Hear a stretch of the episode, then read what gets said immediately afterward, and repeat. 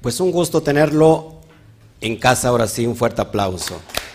Baruch Hashem. A todos los estudiantes, tanto físicamente como virtualmente, un fuerte 1, 2, 3, Shabbat Shalom. Amén. Baruch Hashem. Estamos muy contentos el día de hoy porque vamos a estudiar un libro, uno de los más profundos, al menos en el Brit Hadashah, y voy a tratar de emular, si bien puedo, me voy a convertir hoy en un, en un decodificador, un traductor de los cielos y poder bajar, eh, si, eh, si, puedo lograr todo lo que está detrás de este, de este libro. Así que no se vaya, por favor, comparta en todas sus redes sociales. Ya sabes, si estás en, YouTube, saludos a toda la comunidad de YouTube, a toda la comunidad mundial, desde todo lo que es Norteamérica, América Central, Suramérica, todo lo que es eh, el continente americano, porque en todas partes nos ven. Bendito sea el Eterno, eh, Iberoamérica, que es España, todo lo que es Europa, Países Bajos y sobre todo también a Israel, que desde allá increíblemente nos están viendo en Israel. Un fuerte aplauso a todos ellos.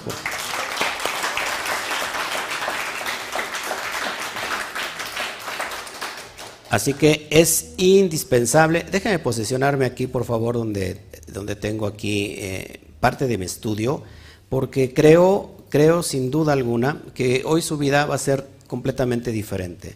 No porque lo esté diciendo yo, por lo que vaya yo a hablar, sino que creo que para mí también es un parteaguas todo lo que estamos viviendo hoy y sin duda alguna tiene que usted estar pendiente porque de, esto depende el crecimiento de su vida espiritual.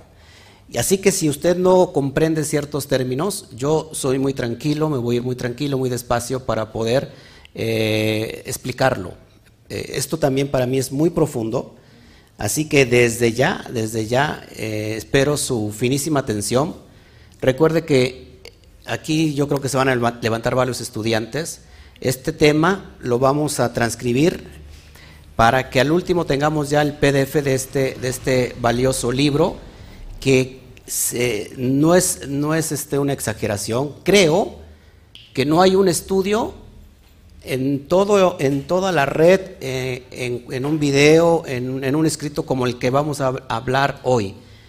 Nunca se ha estudiado este libro como lo vamos a estudiar el día de hoy. Así que para mí es un privilegio ser portador de esta, de, esta punta de lanza y Baruch Hashem, porque es el, bendito sea que se, que se beneficia y que hoy quiere entregarnos todos esto. ¿Sale?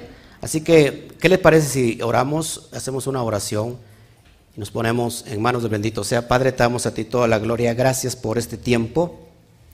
Gracias porque todo lo que tú tienes, Padre, todo lo que, eh, los secretos que has estado abriendo, Padre, no le pertenecen a nadie, no le pertenece a ningún ministerio, no le pertenece a ningún hombre, a ningún sabio, a ningún jajam, sino te pertenece a ti, Padre. Y lo que has revelado son para nosotros tus hijos y para nuestros, nuestras generaciones. Así que, Padre, gracias por estar abriendo los códigos que están ocultos durante mucho tiempo y que hoy ese velo se ha, develado para poder entrar a entender más eh, de algo que no conocíamos, que estábamos extraviados y que eh, a fin de cuentas, Padre, eh, en nuestro poco conocimiento vinimos a traducir o interpretar de una forma errónea.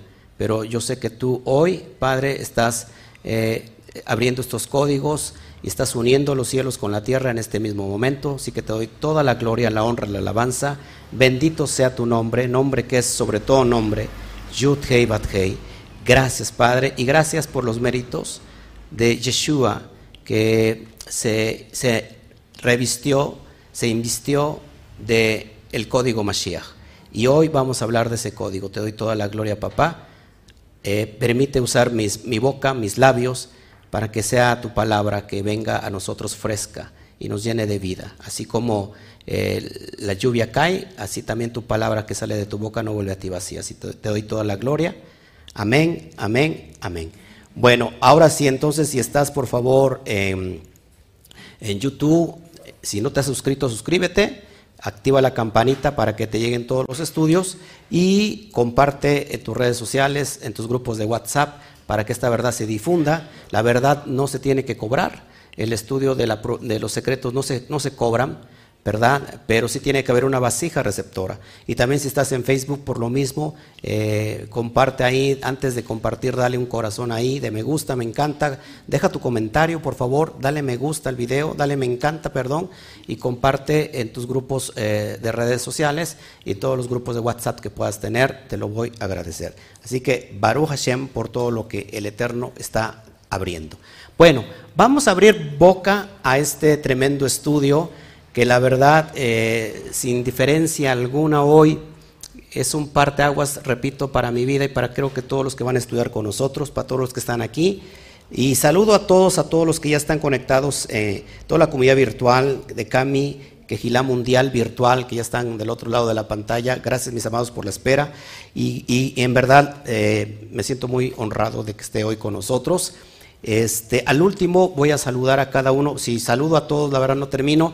Y al último estaré leyendo este, comentarios, estaré eh, leyendo preguntas. Amén. Bueno, vamos a dar inicio a este tema tan importante y hoy vamos a ver la introducción primero, porque es importante, repito, que para que tú puedas entender este, este estudio, al menos este capítulo, al menos estos versículos, es necesario que hayas estudiado el libro de Logos, perdón, el estudio de Logos el logos descodificado, donde ya hablamos a, profundidad a qué está haciendo referencia Juan en, el versículo 1.1 de Juan, y, este, ya estudiamos eso, así que es importante que veas el estudio, logos, y es importante que estudies también eh, la enseñanza que dimos el Shabbat pasado, que es el reino de los cielos, que es el reino de los cielos y todo esto, ¿ok? Eh, ¿Para qué? Para que podamos entender. Así que yo, el libro de Juan, en realidad he estado eh, dando la introducción desde hace 15 días, 20 días, sobre estos dos estudios para que puedas entender ahora sí lo que es el libro de Juan. Así que si va a haber términos eh, que a lo mejor no comprendas o no entiendas, trataré de repetir el término, darle su explicación en el sentido eh, al español para que podamos familiarizar el contexto. ¿Ok? Bueno, vamos a meternos entonces de lleno. Eh, sin duda, lo que vamos a estudiar hoy, que es el libro de Juan, sin duda alguna es uno de los libros más enigmáticos de todos los evangelios. Este es el libro de Juan. Recuerda que los otros tres evangelios eh, son sinópticos y este se diferencia en mucho, en mucho de ellos. ¿Por qué?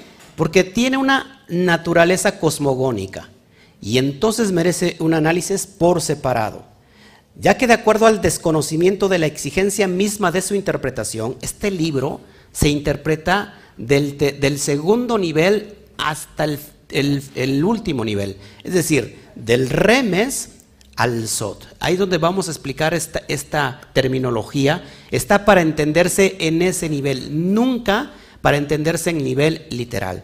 Eh, así que lo vamos a estudiar de acuerdo al sistema Pardés. Para todo el mundo, los que no saben qué es el sistema Pardés, es el, sistema de exégesis judía de cómo se tiene que interpretar, el texto de la Torah. ¿Todos aquí? Entonces, eh, por lo cual, al desconocer todo esto, se ha trazado parámetros muy alejados de su esencia misma, motivo por el cual se han desarrollado erróneas interpretaciones, afectando tanto la cosmovisión del autor como la narrativa de su mensaje. Es importante que cuando nosotros eh, tenemos que estudiar un libro, tenemos que entender cuál es la, psique, la mentalidad, la visión del que escribe, del autor, y también del, que va a recibir ese, ese mensaje. Así que el receptor, el emisario y el receptor son muy importantes. Entonces, cuando desconocemos lo contextual, terminamos mal interpretando. De este libro, increíblemente, se han extraído dogmas que a priori solo han servido para dividir y alejar aún más al lector del propósito principal de este precioso libro. De este precioso libro. ¿Cuál es el propósito principal? Mírenlo en su corazón, conocer los parámetros más elevados de la esencia del alma, a fin de acercarnos y unificarnos al bendito sea, para que entonces podamos decir, yo y el Padre, uno somos. Entonces, es lo que enseña el rabí Yeshua y vamos a entender todo lo que está aquí eh, resguardado, ¿ok? Así que importante que tú lo puedas ir analizando. Entonces, Juan difiere, como, como ya lo dije, de los demás eh, evangelios sinópticos. Esto ha causado un tremendo, una tremenda jaqueca, sobre todo en los, en los, en los maestros contemporáneos, modernos. ¿Por qué? Porque no han entendido la métrica, no han entendido el mensaje. Se dice que este, que este autor, Johanan, en realidad se desconoce y puede ser anónimo. Se, se estila mucho que un mensaje, que un libro, normalmente no lleve quién lo escribe, esto es anónimo, y se pone el nombre de un personaje conocido. Se dice entonces que este es anónimo, aunque tradicionalmente se le atribuye a Juan, el hijo de Zebedeo. ¿Quién es este? El discípulo de Yeshua. Hay, un, muy importante lo que he estado analizando del libro, porque de acuerdo a el erudito F. F. Bruce, que es un profesor del, criticismo textual, dice él de este libro, el título de acuerdo a Juan es un encabezado que se le adjuntó cuando los cuatro evangelios fueron unidos y comenzaron a circular como una colección a fin de distinguirlo de sus tres compañeros. Los filólogos piensan que fueron varios personajes que escribieron este evangelio. Entonces imagínense, esto es importante porque pensamos a veces que, como dice Juan, o acerca de Juan, se piensa que el que escribe es el, discípulo que estuvo directamente con Yeshua. Sin embargo, el estilo que presenta puede deberse a varios escritores según la filología, y, pero yo voy más de acuerdo que es, que es alguien anónimo, pero que este anónimo es un judío que conoce todas las cuestiones del templo, de los levitas, de los Juanim, y sobre todo conoce a profundidad la interpretación SOT, el nivel elevado de, los códigos que están en, la Torah. Es, por, lo, por lo cual, este personaje es un personaje completamente muy conocedor y muy sabio, y es un decodificador del mensaje del Rabí Yeshua. De tal manera que lo, lo llega, lo baja y lo, y lo transmite a gente que también conoce de lo que está hablando. Así que es importante que por eso estudiemos esto como debe de ser. ¿Ok? Este libro tiene, la diferencia de los otros tres sinópticos es que tiene mucha mística. Cuando digo mística ya mucha gente empieza a temblar, porque piensan que la mística es mala. Mística significa secreto, algo que está escondido. Y en realidad toda la Torah, sobre todo los cinco libros de, la Torah que son los y Humash, recuerda, todo está en códigos. Y para, y para decodificarla, entonces necesitamos esa revelación, por eso es místico. Deuteronomio 19, 19, recuerda que dice que las cosas secretas y ocultas le pertenecen a Shem. Malas reveladas son para nosotros y para quién? Para nuestros hijos. Así que si usted piensa que la Torah no es mística, si usted piensa que, los, que la Brit Hadashah no es mística, creo que está cometiendo un error. Toda la Torah, todo el Tanakh es completamente místico, ¿ok? Entonces, ese es un evangelio ideal para revelar el secreto. Así que yo estoy muy, muy, muy emocionado, ¿ok? Este libro eh, tuvo mucha popularidad eh, con los movimientos gnósticos de principios de la era común. Por eso es que vamos a tratar de explicar estos puntos porque a veces se malinterpreta y terminamos erróneamente, como dije al principio, malinterpretando el texto y creyendo en cosas que no quiso decir el autor. ¿Cuál es el tema central de este libro? ¿Se acuerdan? Porque ya lo habíamos estudiado hace ocho días. ¿Alguien se acuerda cuál es el tema central de este libro? No. La vida, la vida eterna. Ese es, este es el mensaje central como en los sinópticos es el reino de los cielos, que exactamente es lo mismo. Todos aquí. ¿Cuál es la fecha de escritura de, esta, de este libro? Se dice que es en torno del año 90 al 100 después de, de, de Mashiach, es decir, en la era común.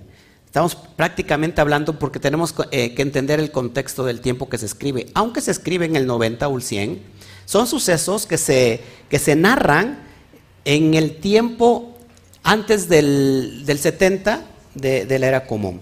¿Qué pasó en el 70? Por cierto, quiero hacer un paréntesis aquí. Hoy, ayer entramos en Rosh Hodesh. Rosh Hodesh primero de Av. Primero de Av. O sea que hoy es un Shabbat especial. Es un Shabbat especial muy grande, ¿por qué? Porque se bajan dos energías, Matot y Maseis, y perdón, dos parashot que se van a unificar, que se leen juntas en este Shabbat especial, en un Shabbat grande como el que estamos celebrando hoy, y aparte se, une con este Rosh Hodesh, con primero de Av. ¿Qué significa Av? Padre. Bien importante, amados hermanos, voy a dar un dato muy interesante para que, entendamos qué es lo que el Eterno quiere con nosotros. ¿Qué sucede? ¿Qué importancia eh, toma el mes de Af? A ver si se acuerda alguien de aquí, mientras toma agüita. ¿Qué suceso importante sucede en el mes de Af?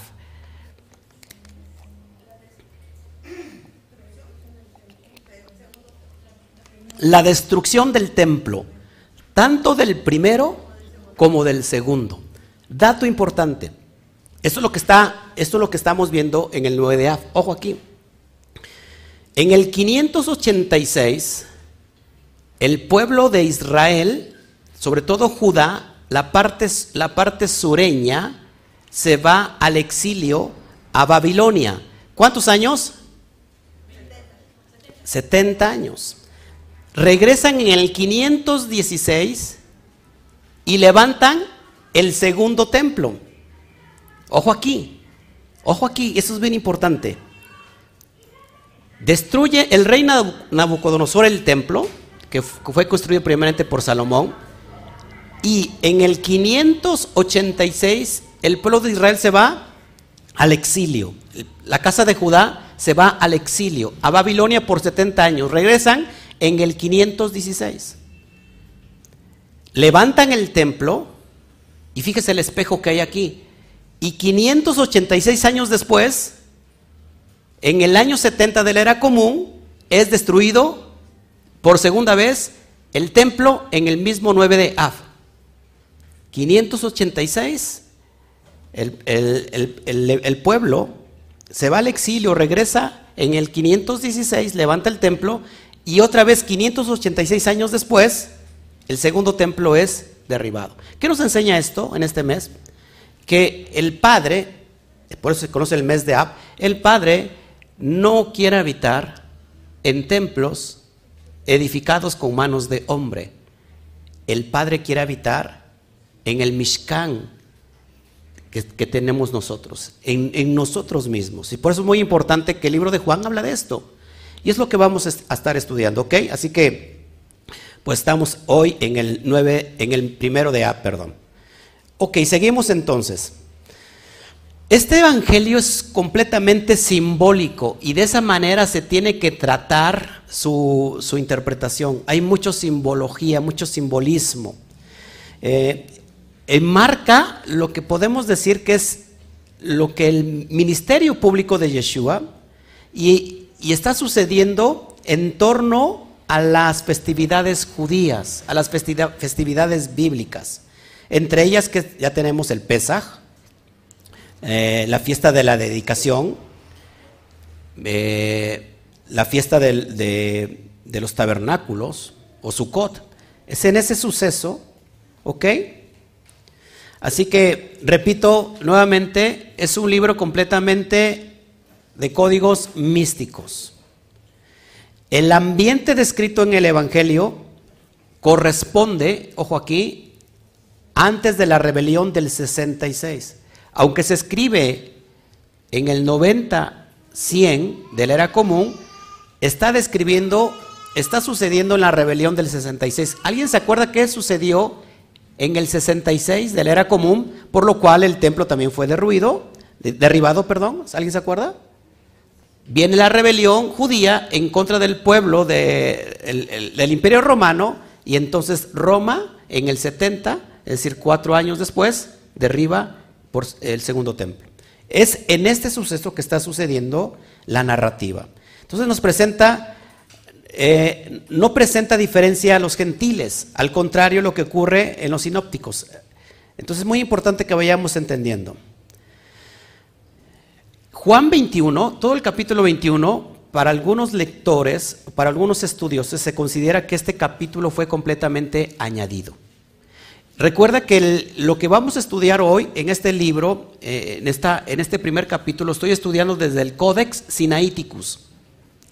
De este rollo antiguo, uno de los más antiguos de este, código, de este códex, no estoy estudiándolo sobre Reina Valera. Va a cambiar un poquito la cosa y ahorita usted lo va a entender. Yo estoy estudiándolo desde el Codex Sinaítico, ¿ok?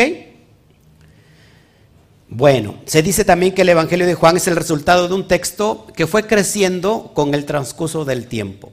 ¿Se acuerdan que a, muchos escritos, sobre todo de la ya se le fue metiendo mano, mano negra, y se le fueron eh, compilando añadidos que no existen en los originales? Se cree por alguna parte, por la mala interpretación, que Juan, el capítulo 1, tiene una gran influencia del pensamiento helénico y muy parecido o casi igual al escrito de Filón de Alejandría. ¿Quién fue Filón de Alejandría? Se le conoce como Filón el judío. Él, él estudió sobre el logos, eh, con una gran diferencia platónica. Es muy importante que estos datos que te estoy dando eh, estén sobre la mesa para que puedas entender la esencia del libro. Así que a lo mejor vas a, escuchar un poquito de historia al principio. No te me duermas, pero es importante que lo, que lo analicemos. Ojo aquí que en la, perspectiva griega helénica dice que Yeshua existió desde el principio de la creación con un cuerpo, interactuó en Génesis 1 al, verso 3, interactuó también en la lucha de Jacob, ¿se acuerdan? Que Jacob pelea con un ángel, bueno, para algunos gnósticos helenísticos griegos se cree que este ángel era Yeshua, que también estuvo en el horno con los amigos de Daniel, entre otras más teofanías. No sé, eh, nosotros venimos del cristianismo, y curiosamente el cristianismo está impregnado del pensamiento gnóstico griego helenista. Es impresionante. Y, no lo sabíamos. Filón fue el primero en pensar en, Dios como el arquitecto del universo. Filón interpretó la Biblia a través de la filosofía, griega, apoyándose principalmente en Platón y en los estoicos. Muy importante entender que Platón, que el logos para Platón es el demiurgo, ¿Qué es el demiurgo? Literalmente se traduce como maestro, un supremo artesano, un hacedor, muy independientemente al bendito sea. Es decir, al eterno tiene aparte el demiurgo, el que es el creador de todas las cosas. Esta es la idea platónica. ¿Qué pasó en el cristianismo? Que se, se casó con esa interpretación. Y curiosamente, ¿cuántos de aquí habían escuchado sobre el demiurgo? Le aseguro que muy poquitos. Y el demiurgo prácticamente es lo que se está creyendo en la cristiandad, que este demiurgo es, es, Yeshua. Nada que ver. Eh, por eso es importante estudiarlo desde, desde su perspectiva. ¿Ok? Entonces, eh, por ejemplo, el demiurgo, la filosofía gnóstica dice que es la entidad que sin ser necesariamente creadora es impulsora del universo. Es decir, que el Padre tiene un hijo en el cual se apoya como un intermediario entre Él y su creación. Eso fue más o menos lo que se nos enseñó, precisamente basados de Juan 1.1, pero ya, ya hemos entrado en materia y explicado lo, que realmente se estaba refiriendo Juan en el verso 1, que ahorita lo vamos a dar un repaso rápido, si, el Eterno me, lo permite. Fíjense, si bien el pensamiento de Filón impregnó a los padres de la iglesia. ¿Quiénes son los padres de la iglesia? Orígenes de Alejandría, por ejemplo, Ambrosio de Milán y Agustín de Hipona, su, influencia fue débil en la tradición judía, en particular, perdón, a la tradición rabínica. Orígenes, ¿se acuerdan de Orígenes?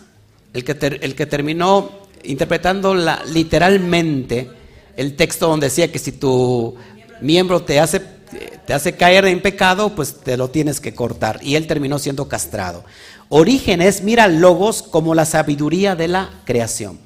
Aristóteles por ejemplo, para quien el mundo es increado, es importante las, las cuestiones de estos pensamientos filosóficos.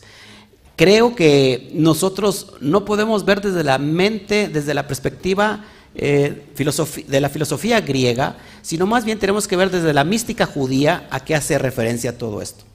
Tocarle la perspectiva del autor. El autor, como se los dije hace un rato, es una persona eh, profunda en el estudio, es un místico.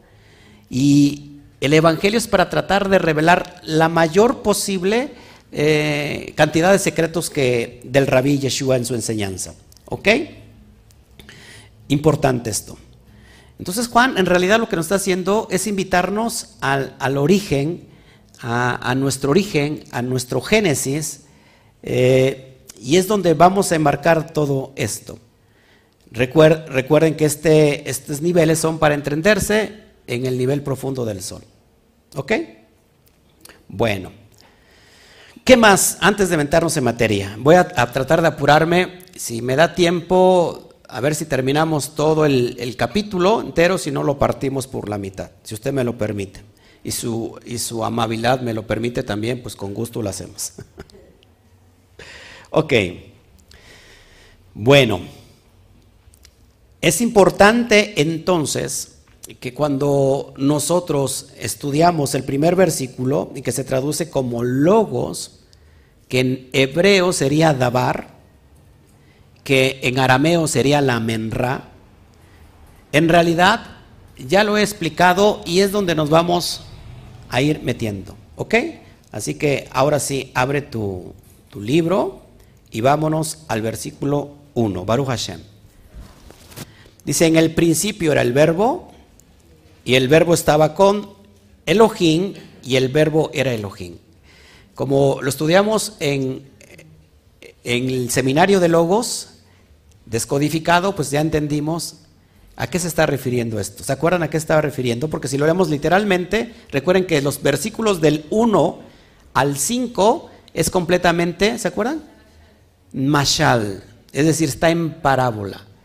Del 6 al 13 está su ninshal, es decir, su interpretación.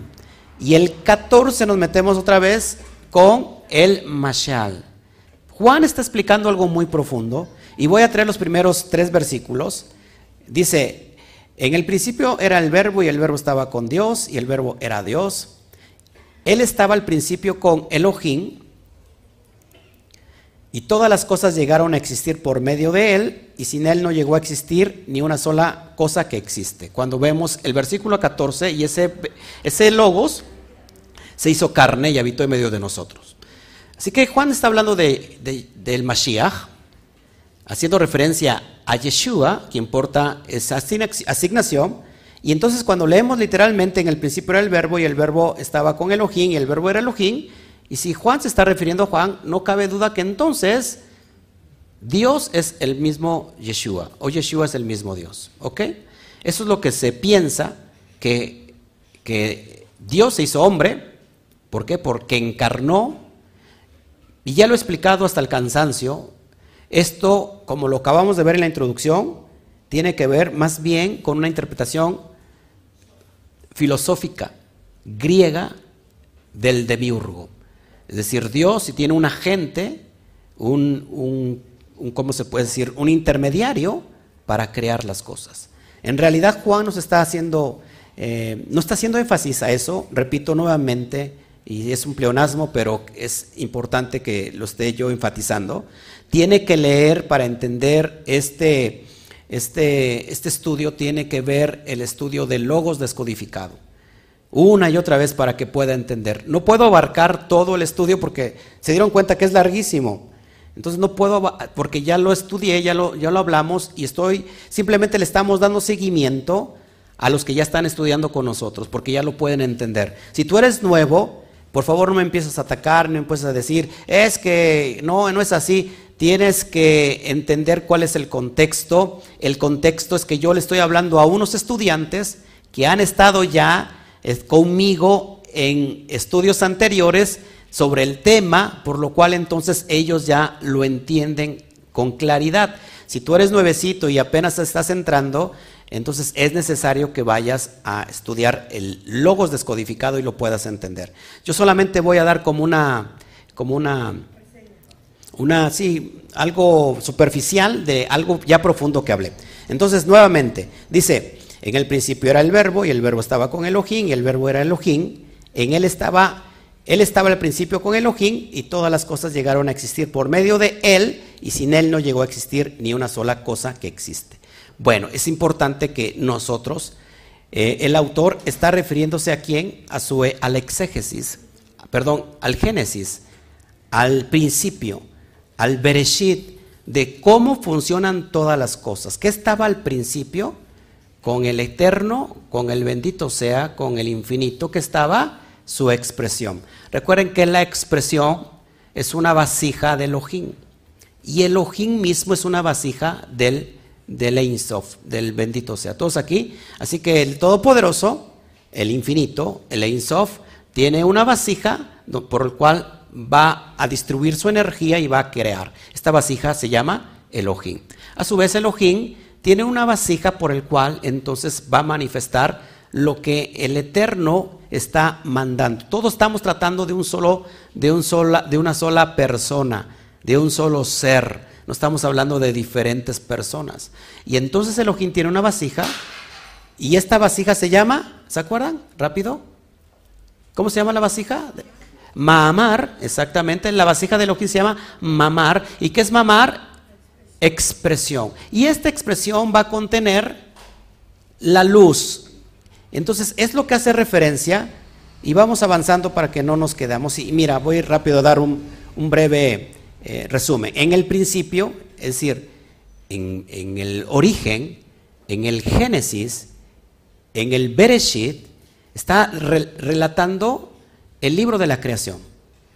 Era la expresión y la expresión estaba con Elohim y aquella expresión era poderosa. Muy importante que lo vayamos entendiendo. ¿De dónde sacamos esto? Bueno, vamos a Bereshit 1.1, lo tienes ahí en pantalla, y te muestro el texto original. Bereshit bara Elohim et asamayin bet aretz. Entonces, usted está viendo ahí en pantalla el texto original de Bereshit. Se tiene que estudiar en el original, amados, porque lo que tenemos en realidad es una traducción al castellano muy alejada de su esencia.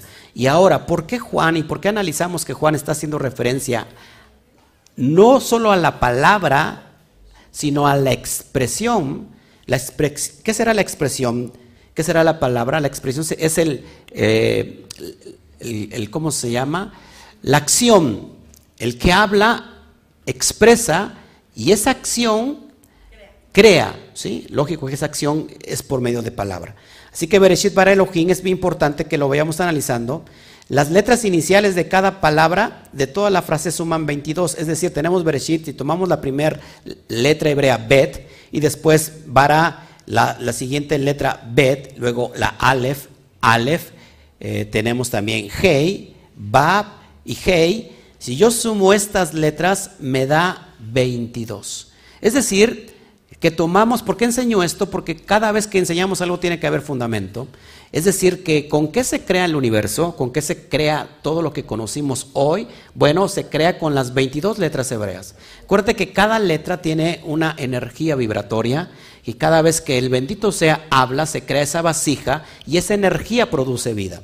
Así que por eso se dice que se crea con estas, eh, con estas 22 letras. También acuérdense que en la tradición de Israel se cree que el universo, la tierra, se hizo con 10 expresiones. Y, aquí es donde eh, el autor Juan va a citar la primera expresión. ¿Cuál es la primera expresión que, nosotros encontramos en Bereshit o en Génesis? En, en Bereshit 1.3 y ahorita lo vamos a analizar. Y esa es la primera expresión, la primera vasija donde se crea la luz. Y es bien importante que entendamos el tema. Voy a tratar a ver si me explico. Entonces el autor está diciendo Bereshit allá Hamamar, es decir, en el principio estaba la expresión. Eso es lo que estaba diciendo el autor en el versículo 1 del, capítulo 1 de Juan. En el principio, en el principio fue la expresión y el verbo y la expresión estaba con Elohim y la expresión era poderosa. Es muy importante que lo vayamos entendiendo esto. Juan 1.1 en el código real te lo dice muy claro, muy claro.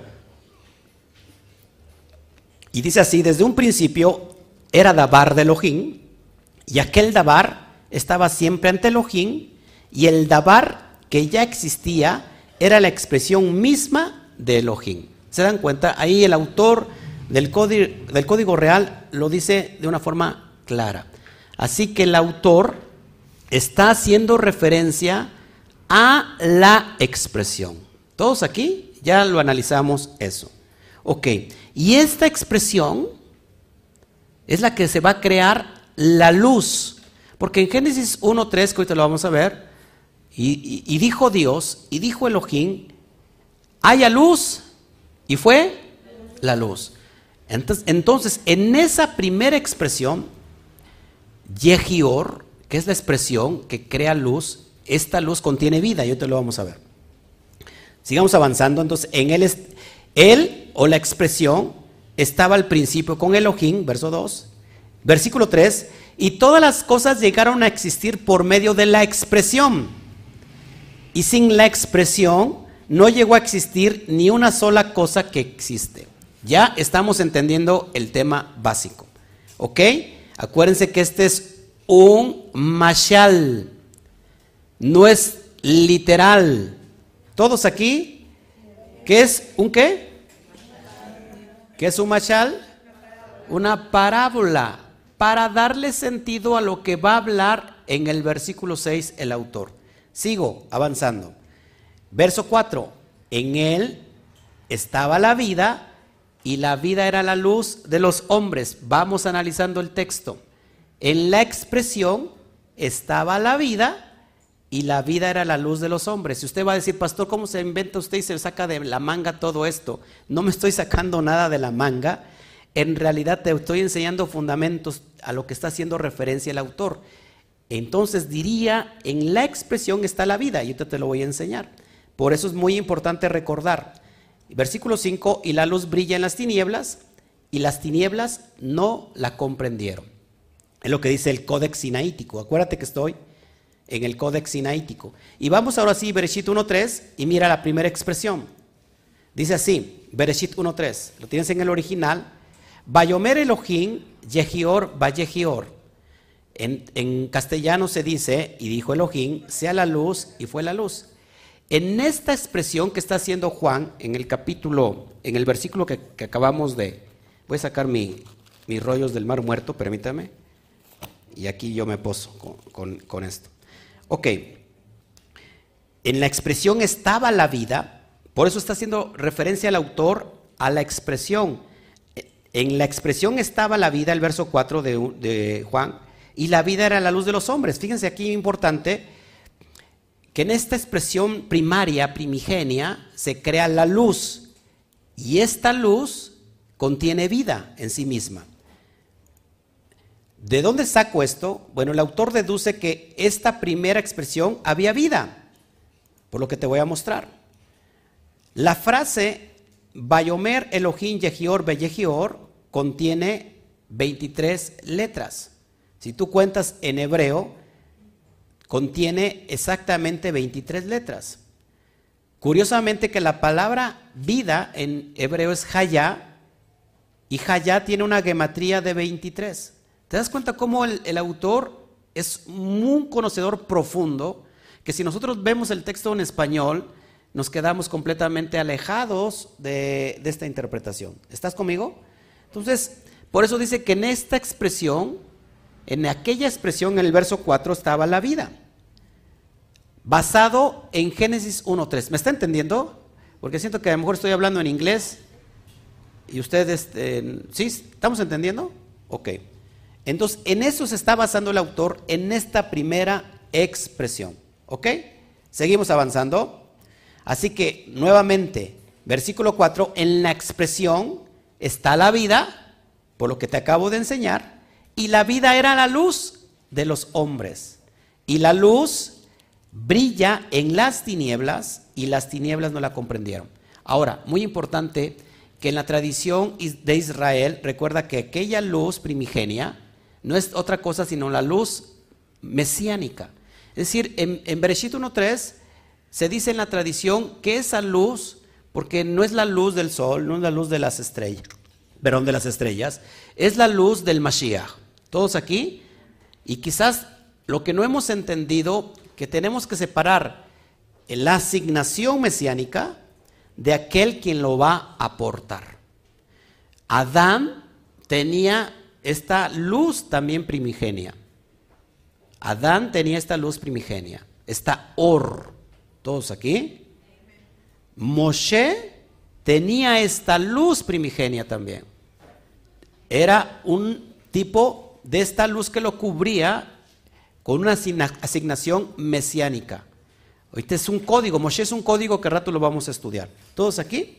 Así que esta luz que se crea en Génesis 1.3, en realidad es la luz mesiánica, es la luz del Mashiach, que tenemos que separar que no era Yeshua, que estaba con el Padre ya desde antes de la fundación del mundo, sino lo que estaba con él mismo preexistiendo es la expresión que contiene vida y esta expresión que contiene vida es luz, que es la luz del Mashiach. Así que Yehior es la luz mesiánica. ¿Sí? Es la luz del Mashiach. Ese es Yehior. Y es preexistente con el Padre. Es lo que habla el Padre. El Padre habla, el bendito sea, habla y crea. ¿Todos aquí? Ahora, esta es la analogía que vamos a, que, vamos a enseñar y la parábola para lo que el autor nos va a querer decir de Yeshua. ¿Todos aquí? Entonces dice, la luz brilla en las tinieblas y las tinieblas no la comprendieron.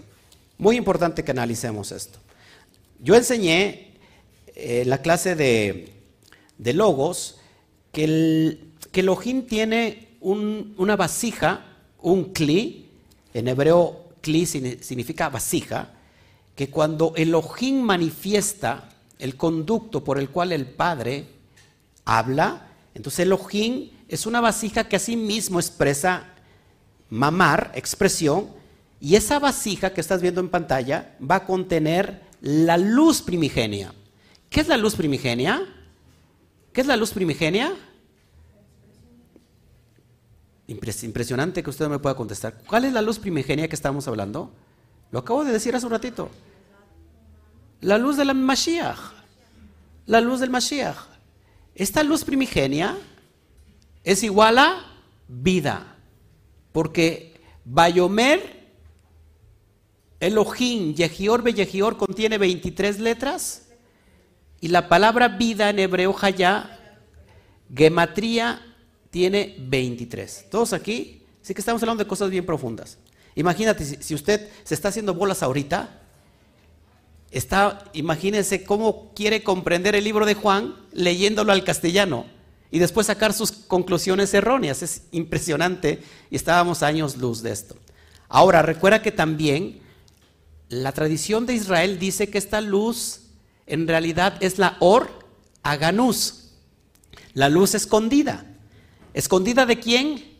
De los malvados, de los reshaín. Y esta luz va a ser solamente dada a quién? A los sadiquín, a los justos. Por eso la palabra et haor, et haor, que se dice la luz, tiene en valor en gematría 613. Y la palabra betorá, que significa en la Torah, tiene el valor de 613, ¿se acuerdan? Es decir, que la luz, ¿dónde va a estar escondida esta luz, esta luz, eh, esta dónde va a estar escondida? Precisamente en la Torah. Así que aquel que abre los códigos de la Torah, en realidad recibe esta luz que es vida. Y ahorita te lo voy a explicar. ¿Estamos entendiendo esto? Es interesante el tema.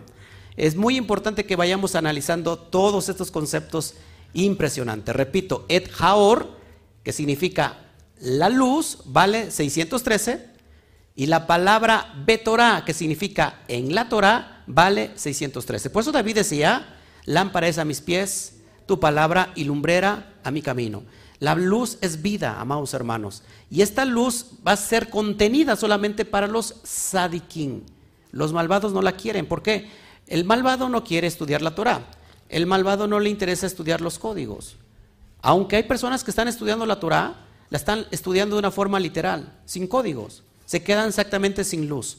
¿Sí? Es necesario que para que haya, mm, que haya or se necesita cle. Repita conmigo esto. Es necesario para que haya or, se necesita un cli. Lo traduzco. Eh, para que haya luz, se necesita una vasija. Una vasija abierta. Una vasija cerrada, no va a llegar la luz y va a vivir en tinieblas. Y esa es la cuestión de lo que Juan va a estar hablando y lo vamos a ir entendiendo. Así que es bien importante, amados hermanos, que esta luz primigenia, que es la luz mesiánica, que es la luz del Mashiach, está, escondida en la Torah. ¿Y quién la va a encontrar esa luz? Pues aquellos que abran la Torah para llenarse de esa vida. ¿Estamos entendiendo? Bueno. Y tiene relación, sí, a los 613 mitzvot totales que tiene la Torah. ¿Vamos entendiendo el caso? Ok. Ahora fíjate, el versículo 6, cómo cambia ya eh, completamente la, ¿cómo se llama? La narrativa. Del 1 al 5 estamos hablando en el sentido peshat, perdón, en el sentido em, eh, mashal, en el, sentido de midrashim, de parábolas, y entramos ahora en el sentido del ninshal, es decir, le está dando ya el sentido de lo que quiso decir el autor. Vino un hombre enviado por Elohim y su nombre era Johanán, era Juan.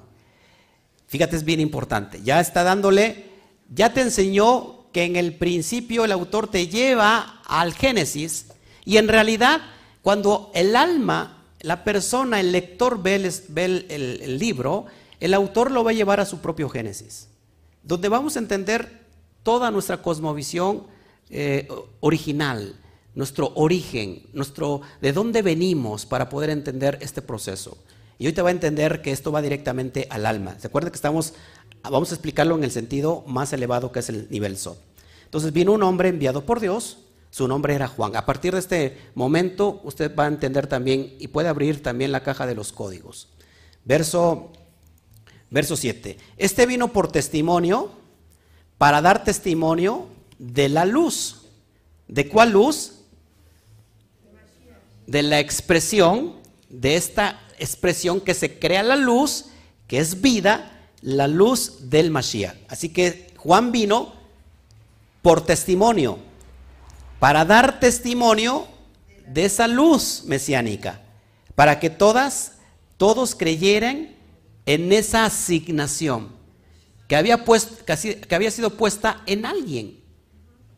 Y y él va a dar testimonio ¿En quién está hoy depositada esa luz? ¿Sí? ¿Estamos entendiendo? Verso 8. Él no era la luz. Juan no era la luz, sino que vino para testificar de la luz. Él no era la luz, vino a, a testificar de esa luz que ha sido posible, que se ha hecho una realidad en un sádic en un justo. Es decir, hoy lo que yo vengo anunciando, en pocas palabras lo que está diciendo Juan Johanán, el inmersor, lo que yo vengo anunciando que la luz primigenia, la luz mesiánica, la luz del Mashiach, hoy se, hizo realidad en un hombre. Y les voy a enseñar quién cumple hoy esa asignación como el Mesías. Esto es impresionante, amados hermanos. Verso 9. Esta es la luz verdadera la luz verdadera otra vez, ¿quién es, ¿qué es la luz verdadera? La luz más mesiánica, que viniendo al mundo, viniendo al cosmos, alumbra a todo hombre. Vamos a abrir entonces ya los códigos.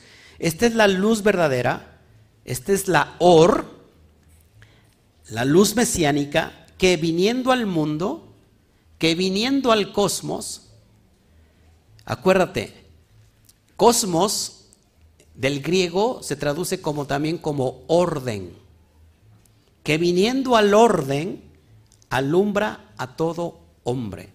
Y no estamos hablando solamente de la cuestión de los judíos, de la cuestión de Israel, sino en el sentido del alma Israel, ¿quién es? Perdón, en el sentido del Sot, ya lo dije.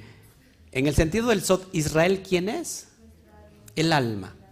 El alma no tiene color, no tiene idioma, no tiene sexo, no tiene religión, no tiene patria, es universal. Entonces vamos a entender este, este contexto, porque es bien importante.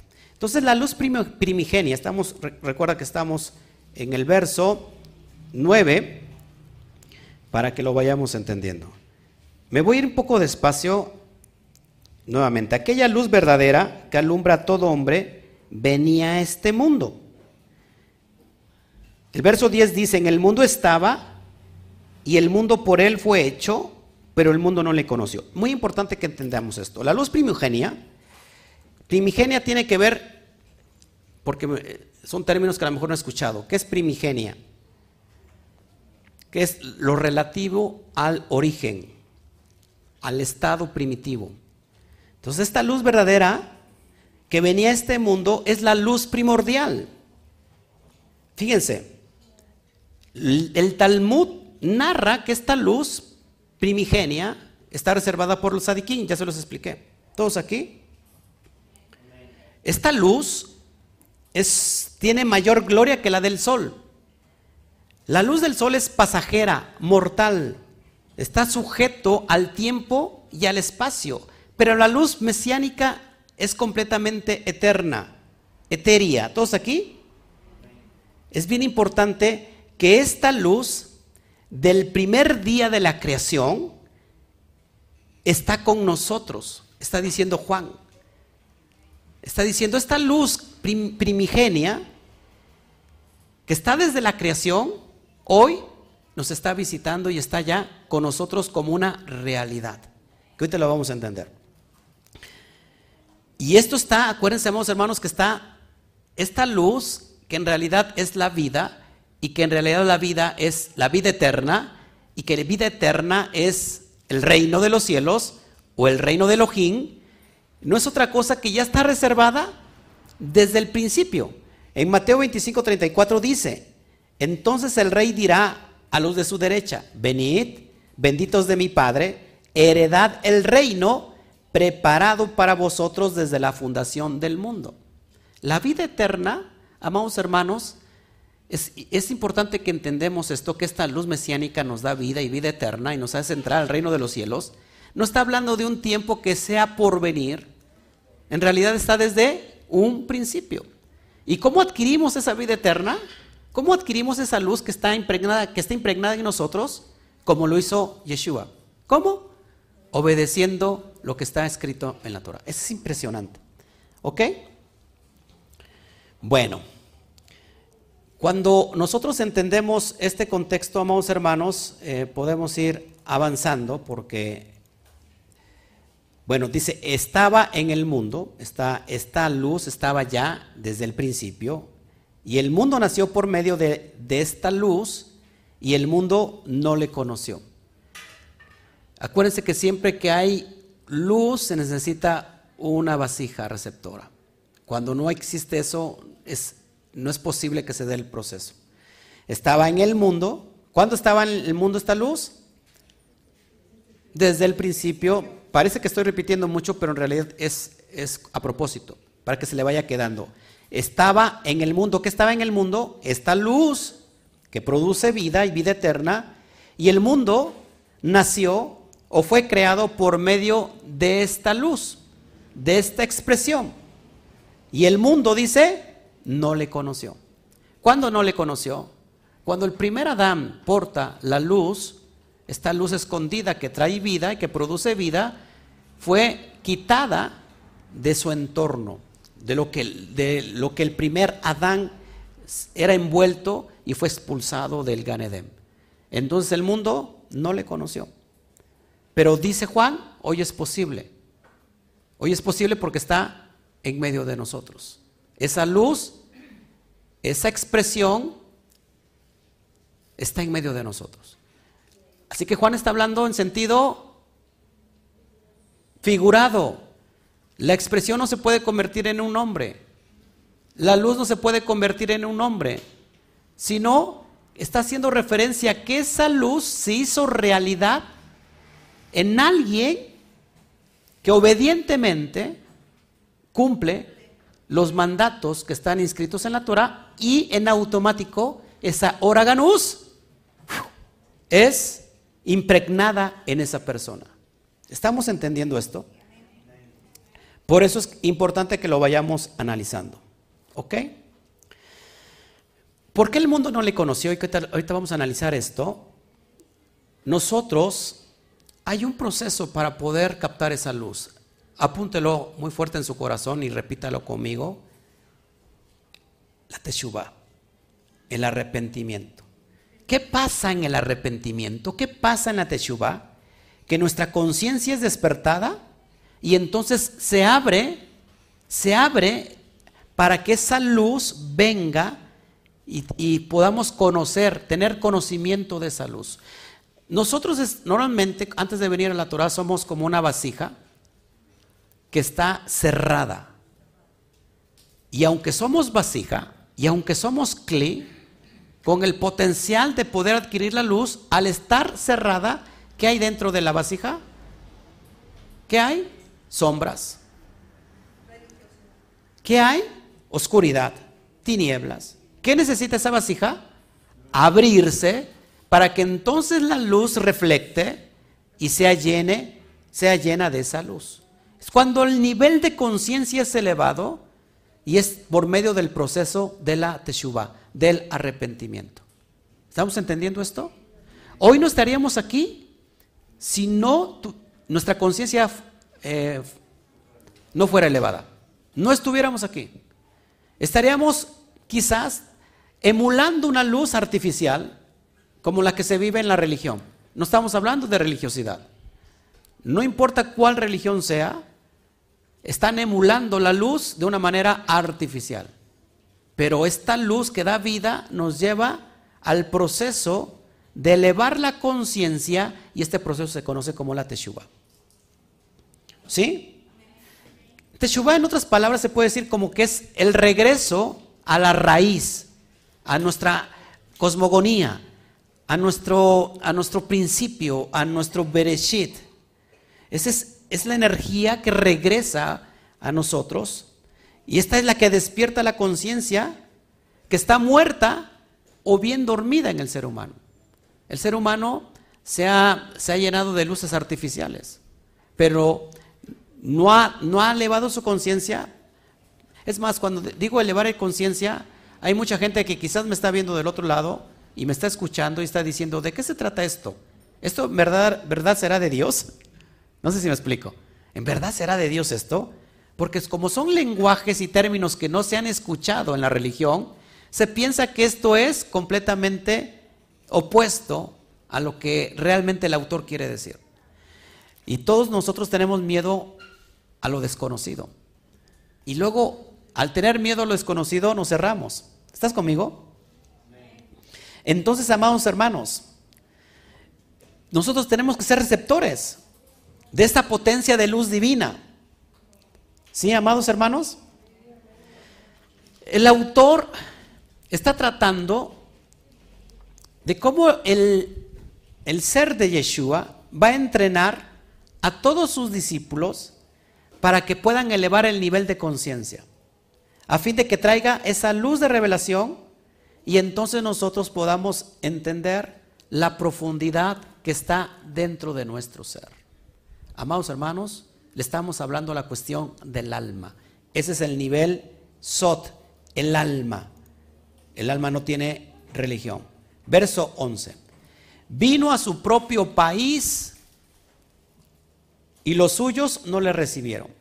En la Reina Valera dice, a lo suyo vino y los suyos no le recibieron. Y aquí, amados hermanos, que estamos, está dando la explicación del, del Mashal, en este inicial el autor, y decíamos, mira, quien mató a Jesús fueron los judíos, ¿no? Y entonces vino un espíritu antisemita. Y entonces nos obligaron en la religión a poner capas, clipot, cáscaras a nuestra vasija para que la luz no entrara y solamente fuera una luz artificial que emula la luz verdadera. Y entonces vino el espíritu antijudío, el espíritu anti-Mashiach, el espíritu de pensar que todo lo que es judío es malo. ¿Por qué? Porque ellos mataron a nuestro Mesías, es lo que dice la cristiandad.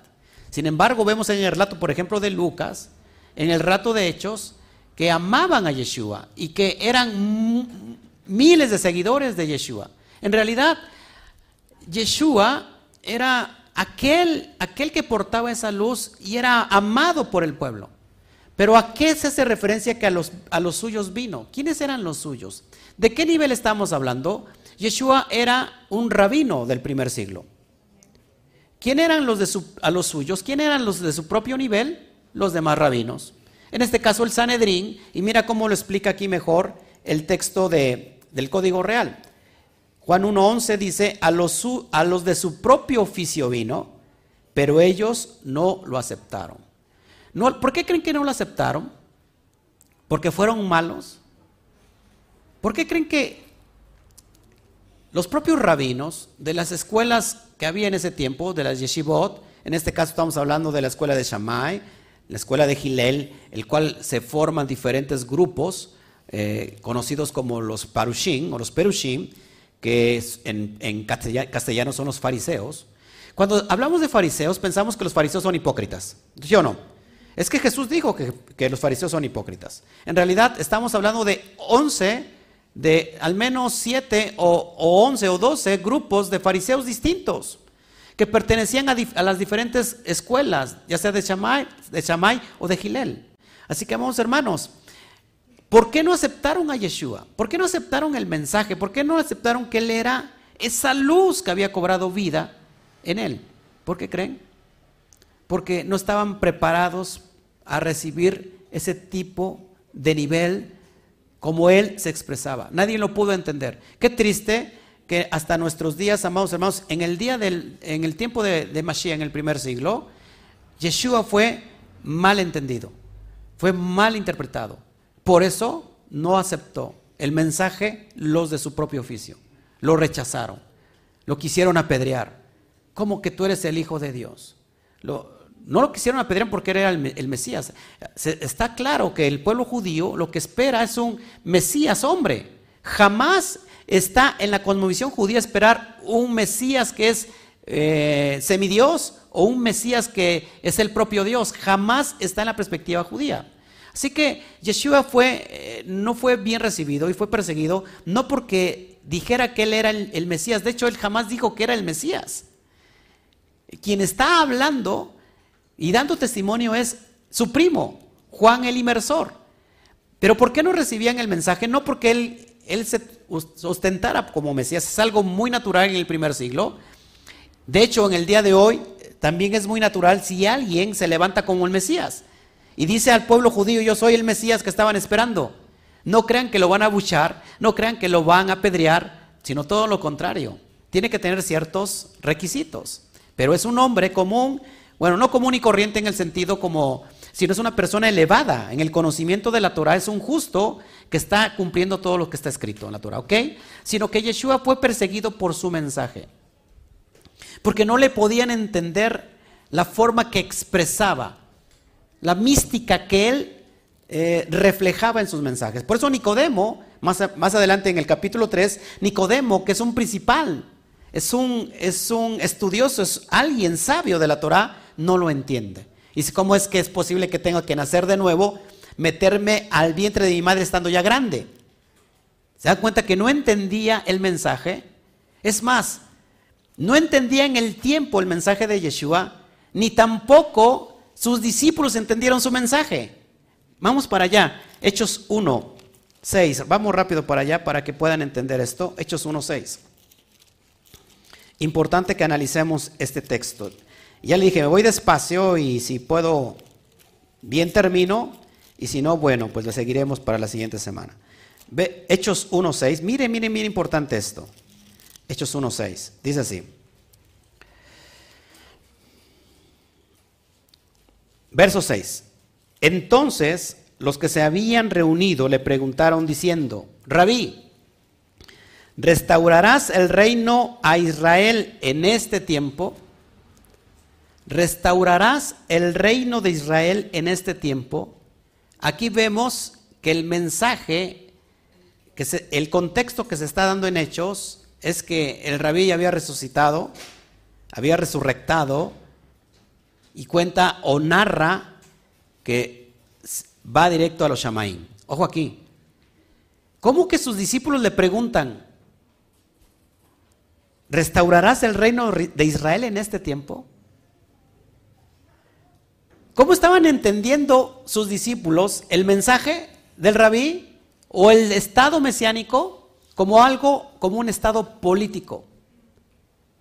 Como un estado de gobierno que simplemente se iba a, posesionar en Jerusalén e iba a echar fuera todo lo que conocemos como el imperio romano.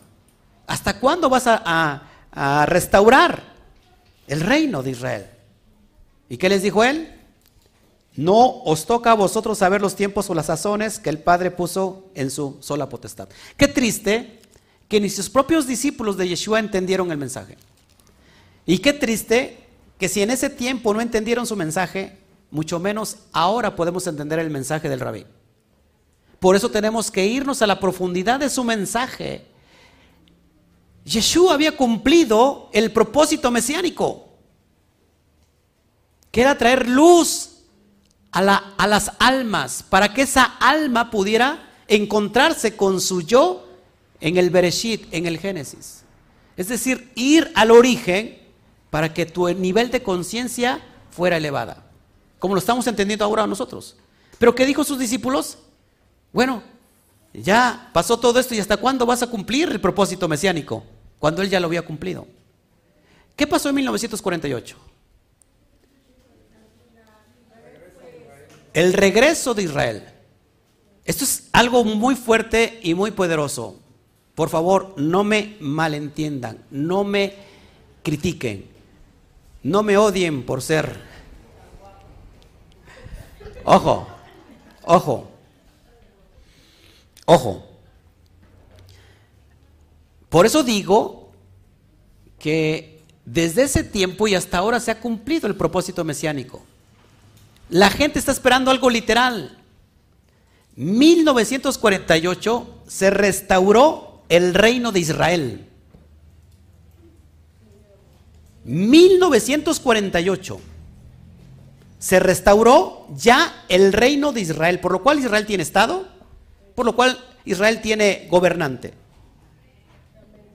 Escuche. Y el Mesías no regresó.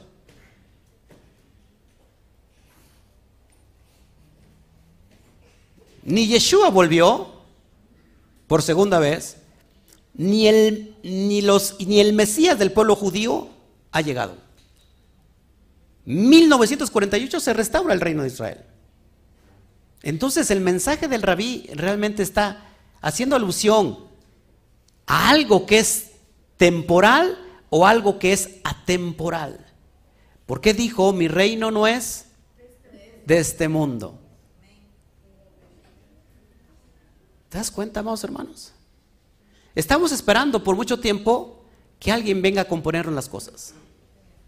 Cuando en realidad cada uno de nosotros tenemos al Mesías.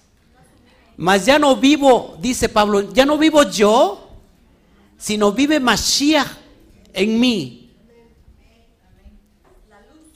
Esa luz ya está en nosotros. O debería de estar. Pero ¿qué, qué ha pasado? Nos ha enseñado todo lo contrario que esa luz no ha venido. Y, que, y por lo cual entonces estamos esperando que venga. ¿Hasta cuándo vendrá? ¿Hasta cuándo volverá? ¿Hasta cuándo se restaurará el reino de Israel? Ya se restauró. ¿No será entonces que sus propios discípulos le estaban diciendo cuándo se va a restaurar? Hay una profecía muy poderosa cuando dice en Mateo, Mateo 24, dice, a ver, vamos para allá. Porque es importante que la vayamos entendiendo. Perdóneme si me llevo mucho tiempo, pero que, ¿le interesa que vayamos lento, pero que vayamos aprendiendo? ¿O que vaya yo hablando nada más a lo tonto? Vamos para Mateo 24, verso 31.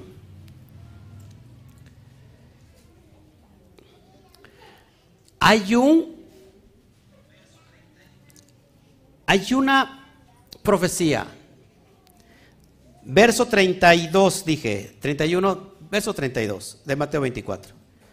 De la higuera aprended la parábola.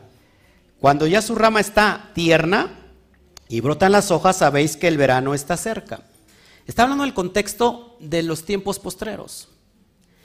Isaías 66, 8, que habla de esta profecía, o lo que está refiriendo Yeshua, Isaías 66, 8, mire lo que dice Isaías 66, 8, porque es muy importante que la vayamos analizando. Isaías 66, 8 dice así, ¿quién oyó cosa semejante? ¿Quién vio tal cosa? ¿Concebirá la tierra en un día? ¿Nacerá una nación de una vez? Pues en cuanto Sión estuvo de parto, dio luz a sus hijos.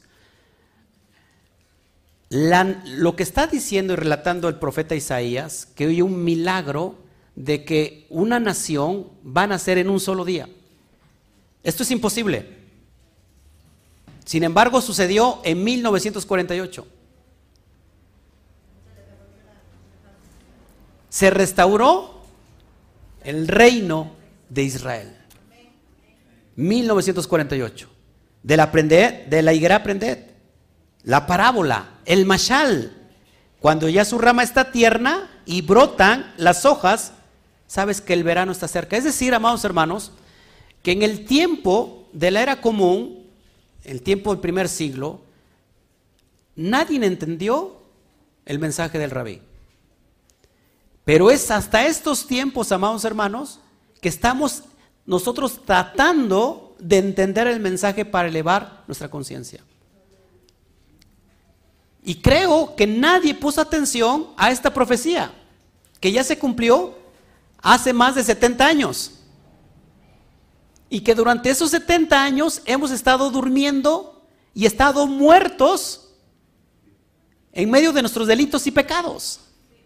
Y que necesitamos resucitar, transformar la, la, la mente, la conciencia, elevar y entender que hoy, en este presente, está ya el tiempo de la redención. Es decir, que el tiempo de la redención tiene que ver cuando el alma regresa a su origen, cuando el alma regresa al Padre, el hijo pródigo regresa a la casa del Padre. ¿Qué es esto? Que el alma que se exilió fuera de, los, de la herencia del Padre y gastó mal la herencia, la gracia que recibió la, la, la malgastó y se fue a las naciones y se perdió en el sentido más bajo porque lavar los chiqueros de los cerdos significa estar en un estado de impureza espiritual al, grado como estaba Israel dentro de Egipto. Estado en un estado de impureza, en estado de tuma, el alma recapacita y entonces vuelve a lo raigal, vuelve a su origen, vuelve a la raíz y, dice, tengo que regresar a la casa de mi padre. Se da el proceso de la teshuva. Es el alma entonces en el proceso de subir nuevamente a la parte más elevada, recuperar la herencia que recibió en la cabeza, dejar de vivir en el nivel más bajo y entonces emprender el viaje que lo regresa al estado elevado de la conciencia. Y esto creo que no lo habíamos entendido hasta este tiempo. Y lo que sigue es impresionante. ¿Sí ibas a preguntar algo?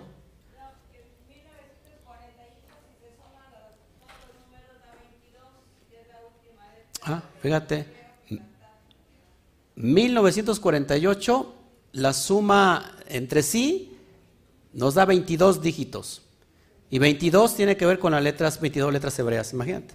Es impresionante, amados hermanos, que hasta este momento, amados hermanos, estamos entendiendo realmente el mensaje del rabí.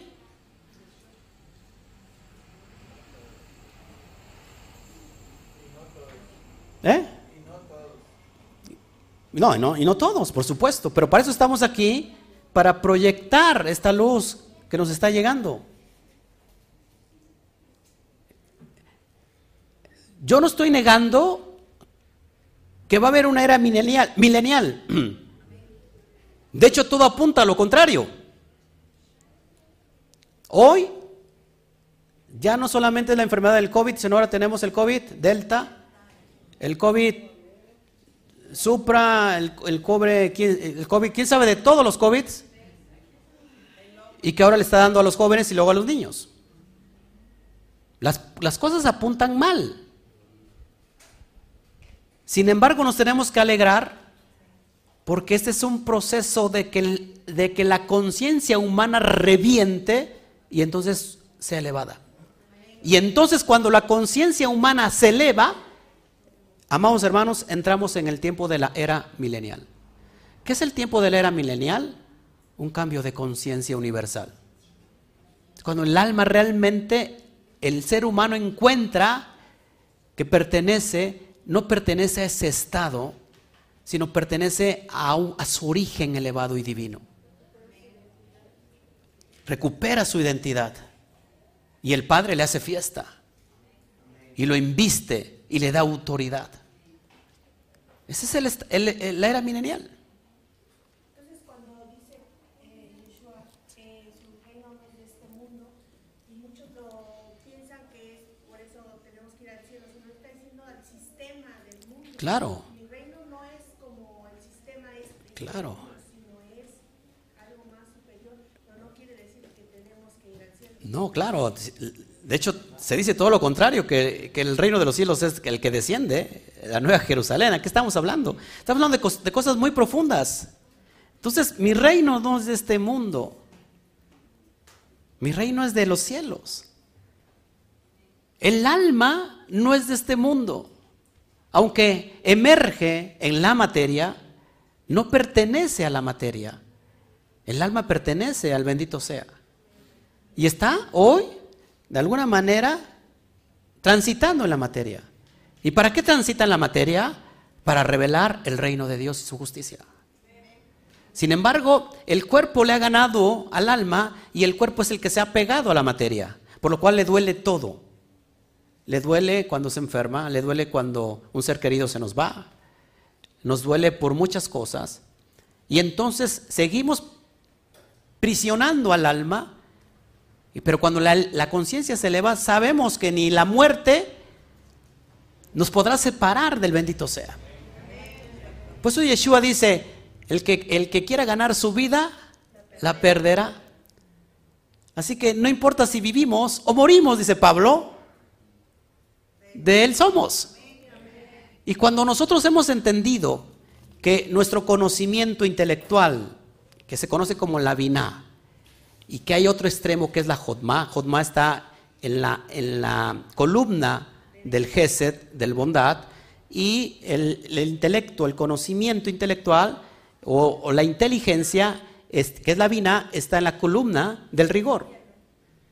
Cuando alguien establece y unifica Jodma y Vina, es decir, es decir, eh, sabiduría e inteligencia, amados hermanos, se da lo que se conoce como el dad, el conocimiento, el yadá, que unifica y que sabe que todo lo que viene, sea bueno o malo, según lo está viendo, viene solamente de una raíz del Todopoderoso. Y entonces sabe que en ese momento ni la, ni la propia muerte del cuerpo lo puede retener para integrarse al bendito sea.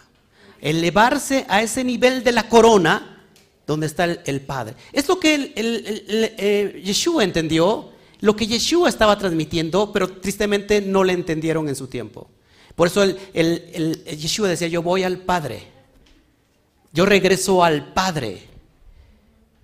Y nadie puede regresar de donde no ha estado.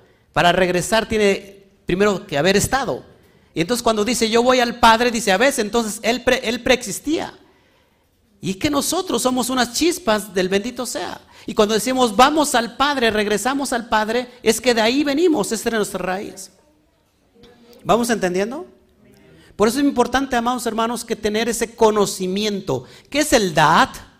El Da'at. El Da'at es el nivel de conciencia elevada. Lo que nos permite unificar y, y, estar eh, transitando por lo, el dualismo. El dualismo te enseña que si tú no haces tal cosa, te vas a ir al infierno. Y que en el infierno hay demonios ahí vestidos de rojos con sus trinches y te vas a pudrir ahí. Pero cuando la conciencia es elevada entendemos que lo que estamos nosotros haciendo es regresar al Padre de las luces. Acuérdate que, que dice que es el Padre de las luces, dice Pablo, y todas esas luces somos fragmentos del bendito sea en esta manifestación. Y esa chispa, y todos, uno, todos aquí tenemos la chispa del, del Mesías. Es decir, si nosotros estamos hechos de cielos y tierra, el soplo divino contiene esa luz. Esa luz primigenia la tenía Adán y ahora todos somos impregnados de esas chispas de luz. Esas chispas de luz es el Mashiach. Así que todos en, algún momento somos Mashiach. El problema es que no hemos descubierto nuestro origen. Y estamos esperando algo físico a algo que sea trascendental como es lo eterno. No hagas tesoros en la tierra. Haz tesoros en los cielos. ¿Te das cuenta? Entonces estamos más arraigados al, tiempo y al espacio, a la materia, que en realidad a lo espiritual. Y tenemos que regresar al Padre. Por eso Yeshua decía, yo y el Padre, uno somos. Así como nosotros tenemos que ser uno con el Padre. ¿Vamos entendiendo? Bueno, eh, entonces es bien importante que, que vayamos comprendiendo estos procesos y me voy despacio. Verso 12. Ya leí el 11, ¿verdad? Pero a todos los que le recibieron, ¿sí leí el 11 o no? ¿Sí?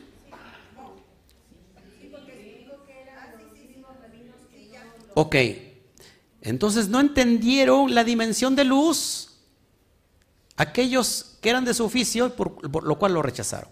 Verso 12. Pero a todos los que le recibieron, a todos los que recibieron esa luz divina, les dio el derecho de llegar a ser hijos de Dios, hijos de Elohim, a los que creen en su nombre, a los que creen en el nombre de Yeshua. ¿Por qué? Porque Yeshua estaba aportando esta luz. ¿Y qué es esta luz?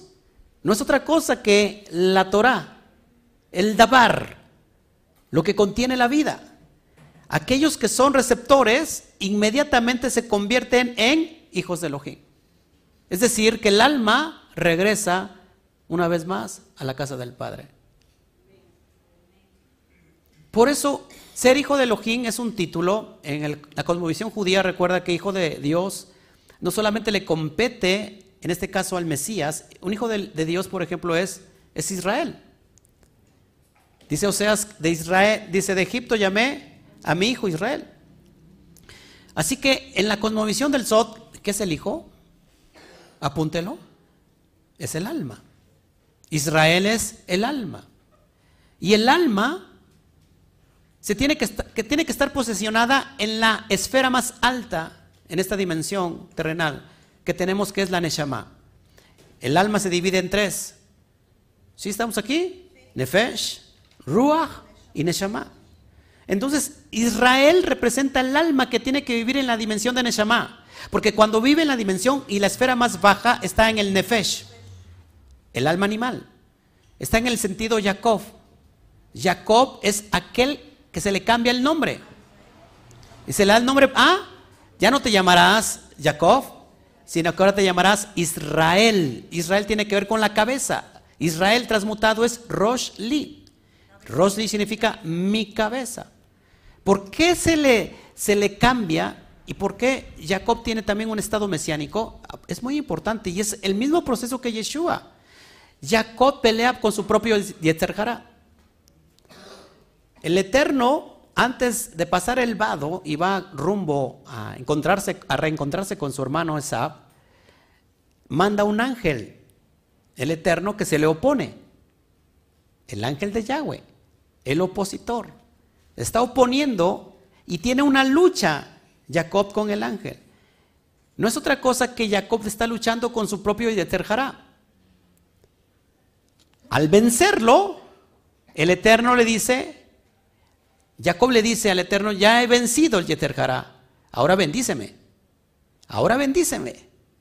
Y le dice el, el, ángel de Yahweh, ya no te llamarás Jacob, sino que ahora te llamarás Israel. Este es un código.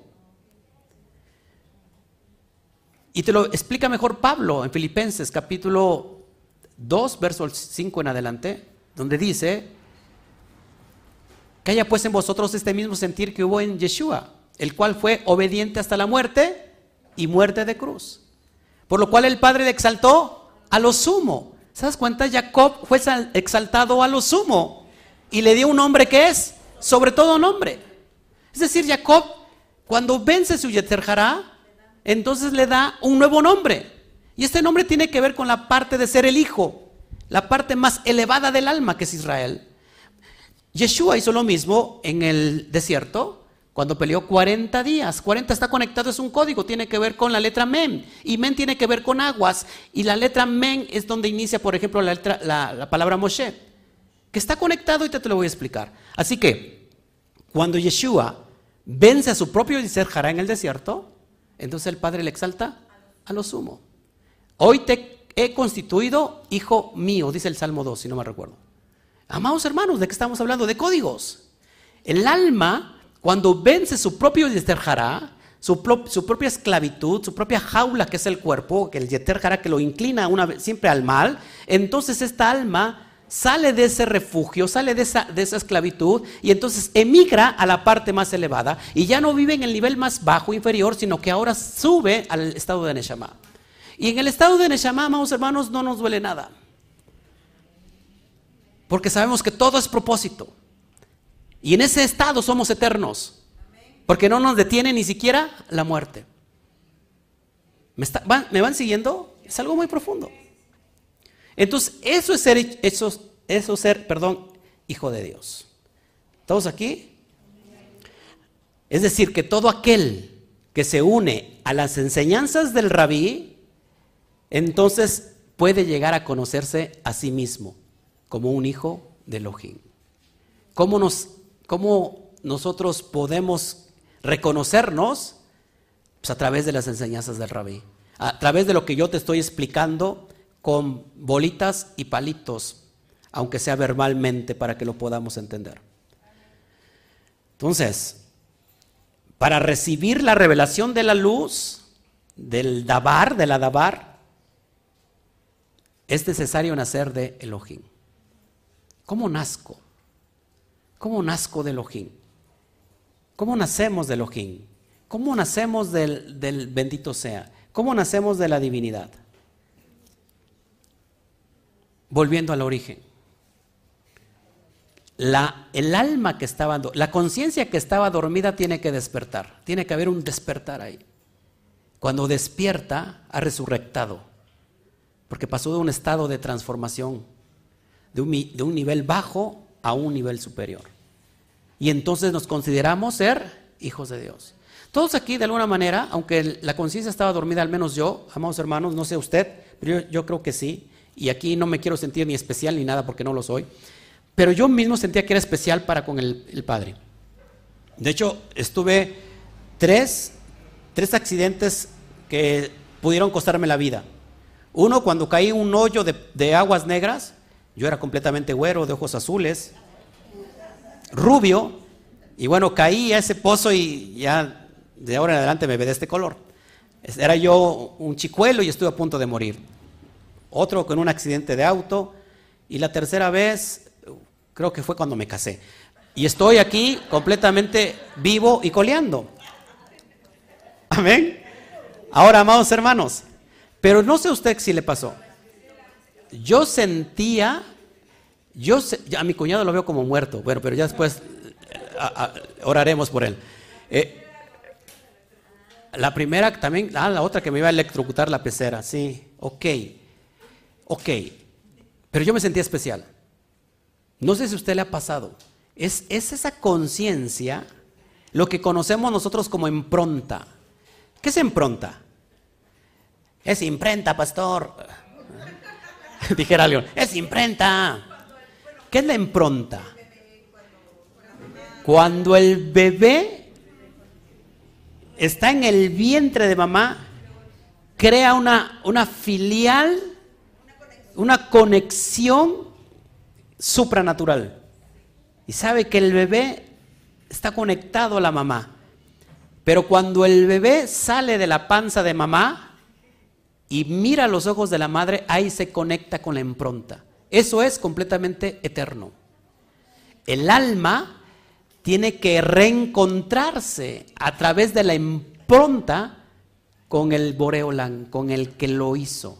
Por eso David decía, mis ojos o tus ojos vieron mi embrión. Tus ojos vieron mi embrión. Es la impronta. Y es lo que necesitamos. Y eso se realiza a través de la teshuva. Del regreso. Del arrepentimiento. Cuando estamos en la religión nadie se arrepiente. ¿Por qué? Porque en la religión constantemente estamos fallando y nos arrepentimos. Pero en realidad no es arrepentimiento. Es el remordimiento. Y lloramos mucho, ¿no? se nos escurren eh, los asuntos viscosos de color verduzco y lloramos y lloramos y volvemos a lo mismo. Eso no es arrepentimiento porque tu estado de conciencia sigue dormido. Simplemente estás teniendo chispas de que tú perteneces a un origen divino y que es necesario regresar a la casa del Padre. Pero para eso tenemos que desechar todas las corrientes doctrinales, todo lo que es religión, todo lo que son dogmas, porque eso no permite que la luz permee dentro de nuestra vasija que es el clip. Amén. Bueno, seguimos verso, verso 13. ¿Cómo vamos de tiempo? ¿Qué tiempo llevo transmitiendo? Una hora treinta y seis. Vamos a apurarnos. A ver si me da tiempo a acabar porque es algo muy profundo. Verso 13. Que no nacieron de sangre, ni de voluntad de carne, ni de voluntad de hombre, sino de Dios, sino de Elohim. Somos nacidos de una manera sobrenatural, conectados. Acá hay un, código, sangre. La palabra Adam, alguien póngame rápido el, este, el pizarrón y les, les enseño algo profundo, rápido. Mm. Acá pónmelo atrás, por favor. Atrás para que lo puedan ver. Atrás, atrás, atrás aquí.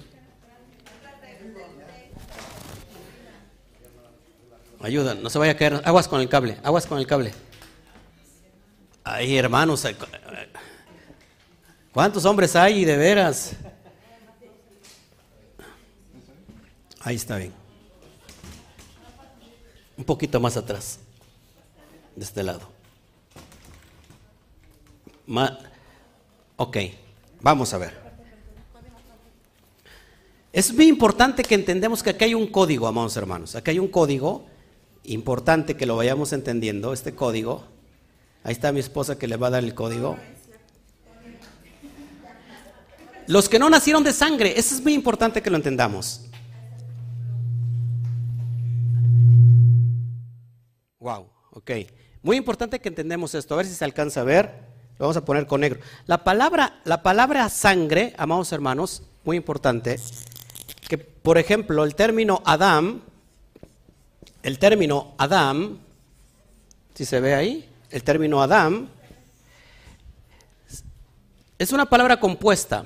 Cuando nosotros ponemos dam, la palabra dam, que en hebreo es sangre, y en la sangre está la, la vida.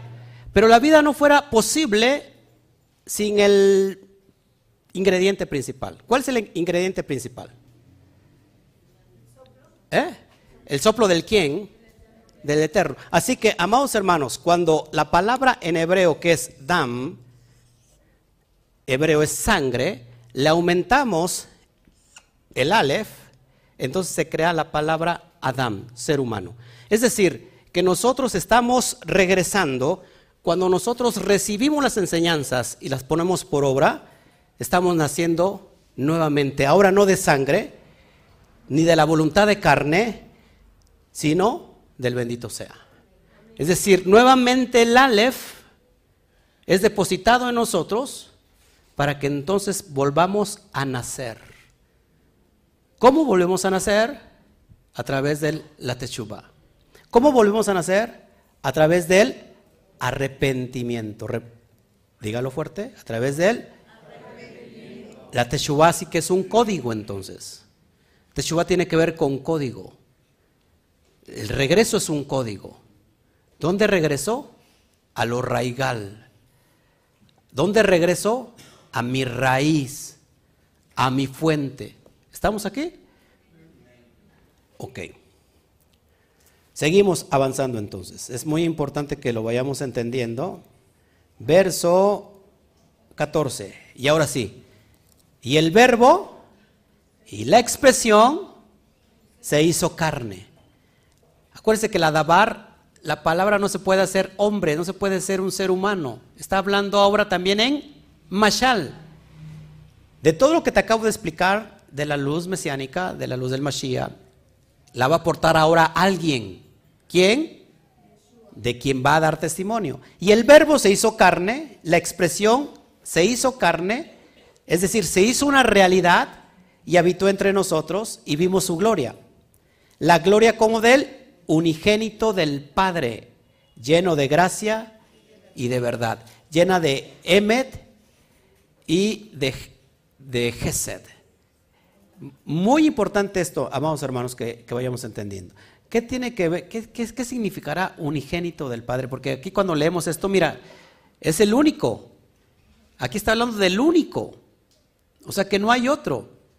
Y por eso lo tomamos como algo divino, como un ser divino, como un semidios o bien como un Dios, pero para que entendamos esto es importante analizar. Ojo aquí, amados hermanos, que, que el término, el término unigénito en realidad es un remes, porque también se cree, fíjate, ¿de dónde se toma esto? Sobre todo del Talmud. Mucha gente dice, ¿cómo que el Talmud es algo diabólico? El Talmud es algo eh, feo. En realidad el Talmud es otra cosa que interpretación de textos de la Torah. En Baba Metzia en Baba Metzia 87a dice este, esta alusión sobre el unigénito. Lo leo tal cual. Hashem hizo que las características del rostro de Isaac fueran como las de Abraham, para que todo el que lo viera exclamara, Abraham engendró a Isaac. Ellos se parecían tanto que todo el que quería hablar con Abraham hablaría con Isaac y todo aquel que quisiera hablar con Isaac hablaría con Abraham. Así que el unigénito no es otra cosa que cuando nosotros regresamos a la esencia divina, si quieres ver al Padre, el que me ha visto, ha visto al Padre. Esa es la alusión que está tomando el rabí. Cuando me, cuando me cubre esta luz, amados hermanos, cuando yo soy ese recipiente que recibe esta luz, lo que estamos viendo en acción es el Padre en uno mismo. Esta esencia divina. No sé si me estás entendiendo. Así que yo sé que para algunos a lo mejor no, no, les, no, no les queda muy claro, pero es importante.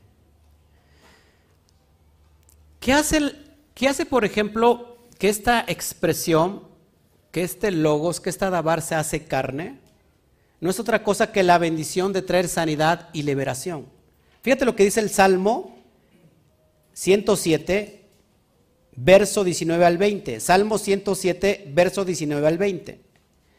Pero clamaron a Adonai en su angustia y los libró de sus aflicciones. Envió su palabra, envió su dabar y los sanó y los libró. Así que el autor de Juan lo que está haciendo como propósito presentar en Yeshua a esta Dabar que ha sido enviada y que se ha hecho una realidad en su persona, esta palabra, esta, esta Dabar, que es una acción que va a traer, que va a revelar y que va a traer sanidad y liberación. Así que, amados hermanos, en ese momento, Yeshua lo que transmitía no lo podían recibir. ¿Por qué? Por un nivel de conciencia inferior. ¿Cuándo se recibe eso? Cuando nosotros estamos elevando nuestra conciencia. Así que dar a otros la gracia y la verdad con que se expresa aquí el autor, que es recibida del Padre, es en ese sentido que nosotros podemos decir el que, el que me ha visto a mí, ha visto al Padre. ¿Por qué? Porque yo porto la, la, dabar, yo porto esa expresión qué es libertad y qué es liberación, qué es salvación y qué es sanidad. Así que sanidad y liberación en realidad es un sinónimo. Los voy a libertar, los voy a sanar. Cuando el alma se liberta de la esclavitud, el cuerpo es sano. A ver si me entendió. Cuando el alma se liberta de la esclavitud, en realidad entonces el cuerpo sana. ¿Cuántas personas están enfermas de un cáncer a través de, de, un rencor, de un odio? Y cuando la persona en realidad se arrepiente y perdona, ¿qué hace? Su cuerpo es sanado. Es decir, que su conciencia se elevó y dejó la esclavitud del cuerpo del Yeter Hará, de la mala inclinación, y entonces está transmitiéndose o está transitando hacia la parte más elevada, que es el alma de la Neshama. ¿Sí me están entendiendo o lo estoy haciendo bolas? Es algo muy profundo. Y es lo que está refiriéndose el autor sobre Juan. Así que esa, esa carne, esa, esa dabar, esa luz que contenía vida, que contenía la luz que produce la vida, se hizo una realidad en Yeshua. Por eso las enseñanzas del rabí nos alumbran. Por eso cuando alguien está enseñando y usted está diciendo esto no lo había entendido, no lo había comprendido hasta ahorita que se me estaba abriendo los ojos, entonces es alguien que está brillando. ¿Estás conmigo? No sé si de repente a usted le han dicho como que tienes un brillo especial. Algunas personas se los han dicho. Y no porque realmente ande trayendo un reflector, ¿no? Sino que en realidad es un, es un brillo a través de, la enseñanza que tiene del Dabar. Vámonos, vámonos eh, a ver si me da tiempo. Versículo 15. Son las 2.42. Termino a las 3, porque nos vayamos a comer. Juan testificó de él. ¿De quién? De Yeshua, como el portador de la luz, y clamó diciendo, este es de quien dije, el que viene después de mí, ha avanzado antes que yo, porque fue antes que yo. ¿Quién nació primero? ¿Juan o Yeshua? ¿Recuerdan que eran primos? Nació primero Juan. Sin embargo, Juan dice que es primero, antes que yo. Y mucha gente lo toma literal y dice, a ves, es Dios, porque es antes de Juan. Solamente que vino a nacer de una mujer pero era antes, preexistía. Lo que está diciendo referencia es exactamente lo que Juan el Bautista está haciendo referencia a lo que te estoy explicando. Que esa luz, desde el tiempo del Génesis, esa expresión que dio luz, fue desde antes de Juan y de cualquier otro hombre. Y esa luz se porta en su primo, era su, era su pariente, Yeshua. Sigo. Verso 16, porque de su plenitud hemos recibido todos y gracia sobre gracia. Porque de su plenitud, ¿cuál plenitud? De la luz hemos recibido todos. Porque Yeshua aporta esa luz. ¿Y cómo recibo esa luz? A través de sus enseñanzas. ¿Y qué es gracia? Sobre gracia. ¿Sí? ¿Vamos entendiendo? Es Jesús quien nos lleva a beber de esa fuente que contiene ese secreto de conocimiento. ¿Cómo, nos lleva a conocer eso? Pues a través de la resurrección, que nos hace volver a la vida. Es decir, el alma está liberándose de las tinieblas de ignorancia. El sujeto tiene, está sumergido en tinieblas.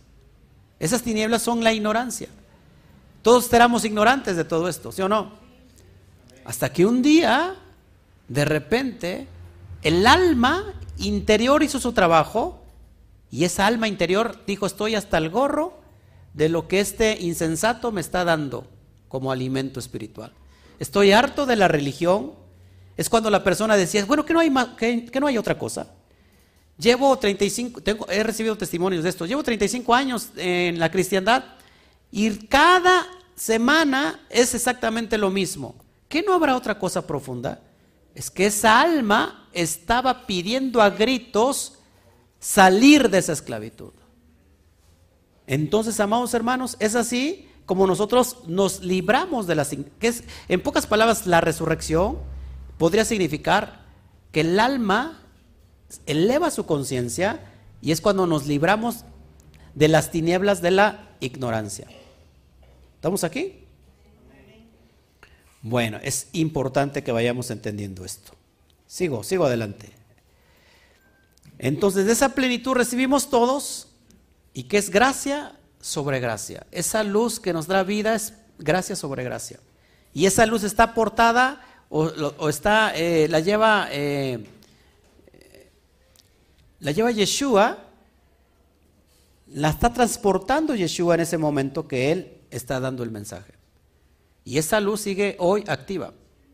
Esa luz está hoy con nosotros. Cuando yo digo el Mashiach está aquí, muchos van a pensar lo que dije metafóricamente, lo van a pensar de una manera literal. Y van a decir, o este está loco, o este es espiritista, o este está de cuál fumó porque yo no lo veo. Mashiach está aquí. Mashiach está en mí. Yo soy Mashiach ahora. Usted es Mashiach ahora. Porque esa luz está hoy en usted. Ese fractal, esa, esa, esa luz que, está, eh, que, está, que, que se disparó y que hoy lo contiene su alma. Su alma está siendo iluminada nuevamente porque está regresando a su esencia. Así que el Mashiach está en usted.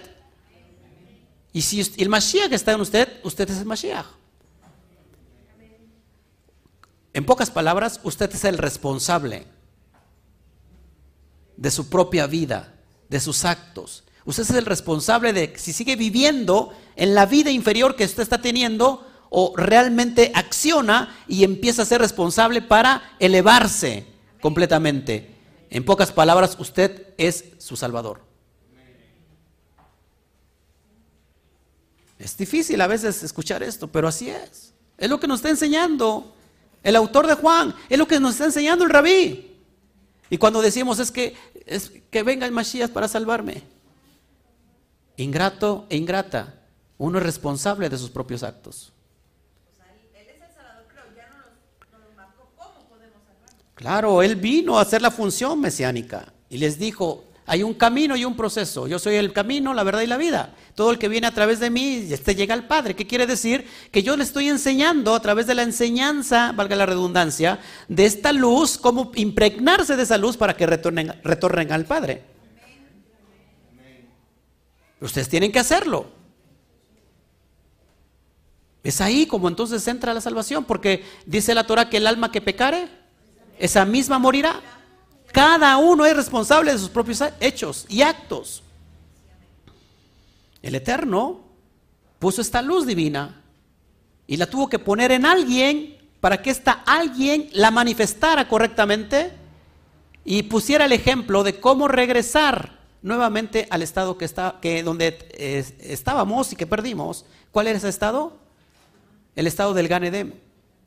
Es decir, que Yeshua burló a los ángeles que estaban custodiando el paraíso y se volvió a introducir y nos recuperó la herencia, por eso es el primogénito, primicias.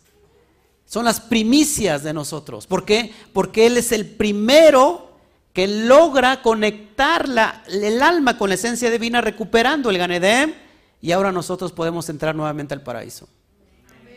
Eso se llama el reino de los cielos. Y el reino de los cielos no es ni siquiera en el día de mañana. El reino de los cielos es aquí ahora si quieres entrar. Y podemos accesar. ¿Te das cuenta? Que entonces nuestra alma se eleva y realmente, aunque el cuerpo se va a doler en ciertas áreas, sabemos que nada nos puede detener en el regreso del bendito sea, al bendito sea, a nuestra herencia, a nuestro origen. Esa es gracia sobre gracia. Verso 17, porque la ley fue dada por medio de Moshe. Y la gracia y la verdad vinieron por medio de Yeshua el Mashiach. Nótese aquí la mano negra. Acuérdate que estoy en el Codex Sinaiticus. La Reina Valera le agrega una palabra que cambia la situación y la atmósfera. ¿Por qué? Porque es impresionante que, que la tradición cristiana, la religión, te quiere desviar. La reina Valera dice, pues la ley por medio de Moisés fue dada y agrega pero la gracia y la verdad vinieron por medio de Jesucristo.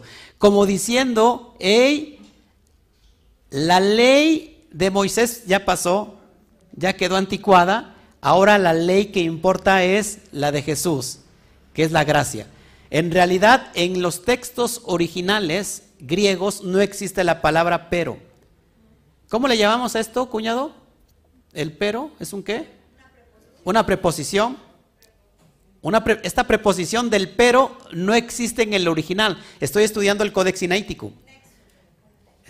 un, aquí, curiosamente, le anexan la palabra pero y cambia completamente el axioma, la construcción de interpretación. Entonces, cuando tú lees Reina Valera, dices, pues la ley por medio de Moshe fue dada, pero decir pero significa que es algo mejor, olvídate de la ley de Moisés, pero mira, la gracia y la verdad son mucho mejor. Ellos vienen por medio de Jesucristo. ¿Qué está diciendo el autor? Fíjate en, la versión del Códex Sinaítico, porque la ley fue dada por medio de Moshe. ¿Cuántos saben esto? La gracia y la verdad vinieron por medio de Yeshua el Mashiach.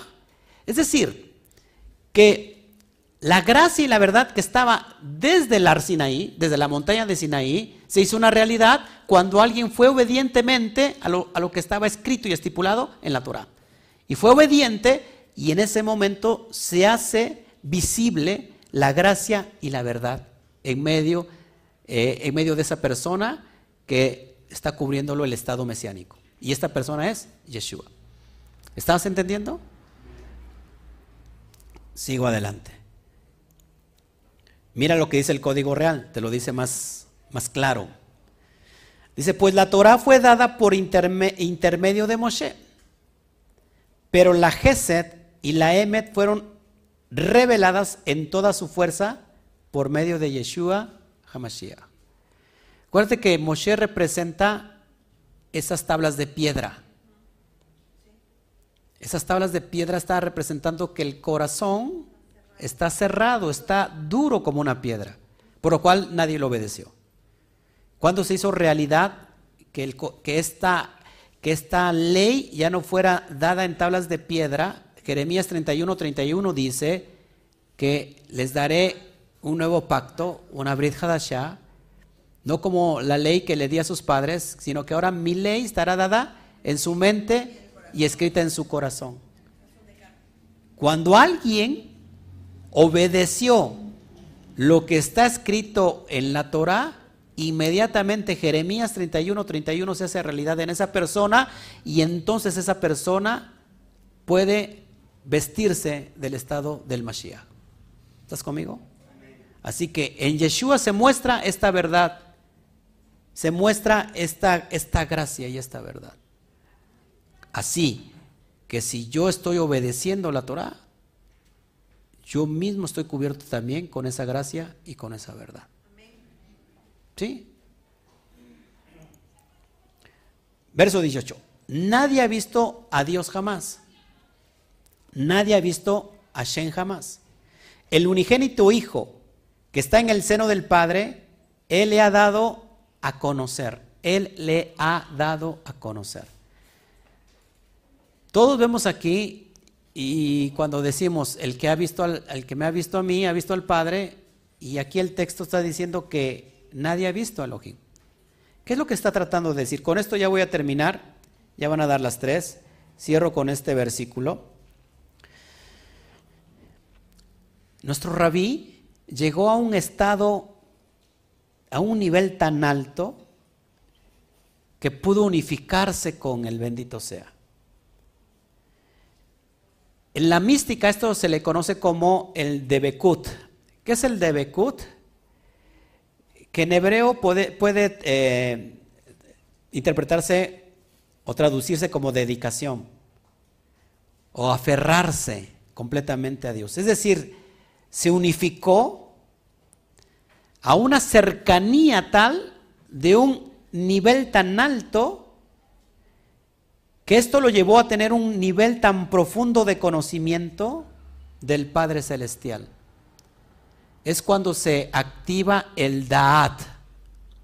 el conocimiento profundo, la impronta.